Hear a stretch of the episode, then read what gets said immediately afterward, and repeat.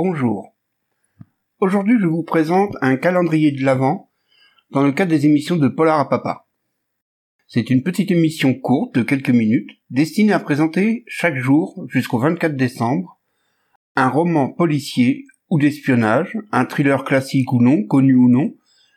Dans cette émission, quelques mots sur l'auteur, la collection si possible, et le résumé du livre sans plus. Cette série sera faite pour découvrir des romans dits de gare, des romans policiers, des thrillers, qui méritent peut-être d'être relus. Merci. En ce 1er décembre, nous présentons dans la collection Pierre Nord, Quand les romanciers s'assassinent, par Andrew Garve. Andrew Garve est le nom de plume de Paul Winterton, écrivain, journaliste britannique, né en 1908, mort en 2001. Paul Winterton fit des études à Manchester, puis ira à Londres, s'inscrire au London School of Economics. Devenu journaliste à l'université de Londres, il décroche une bourse pour un an en URSS. En 31, il entre au journal des économistes jusqu'en 33, puis au New Chronicle.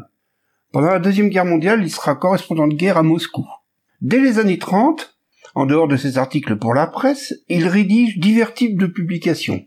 Mending Night, The Through About a Mental Hospital, en 37, un roman documentaire pamphlétaire sur les instituts psychiatriques en Angleterre.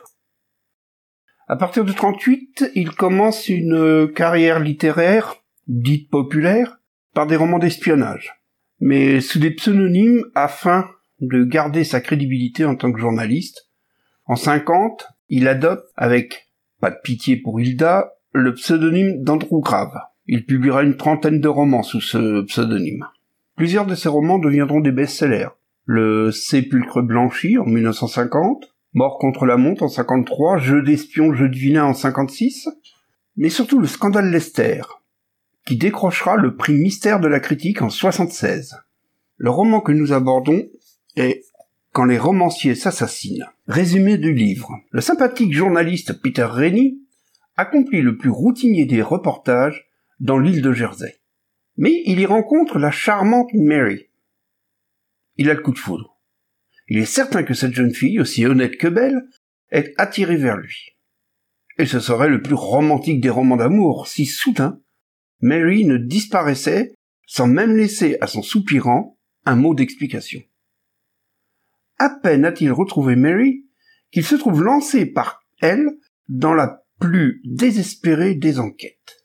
Car elle s'est condamnée à n'être plus qu'une morte vivante aussi longtemps que croupira en prison un homme à qui l'on a infligé, pour meurtre, la détention perpétuelle, et qu'elle affirme innocent. Elle est la seule au monde à le croire. Malgré son amour fou pour elle, Peter lui-même n'y croit pas. S'il veut épouser Mary, il ne lui reste plus qu'à démontrer exactement le contraire de ce qu'il croit. Voilà. À demain pour la présentation d'un nouveau roman et d'un nouvel auteur.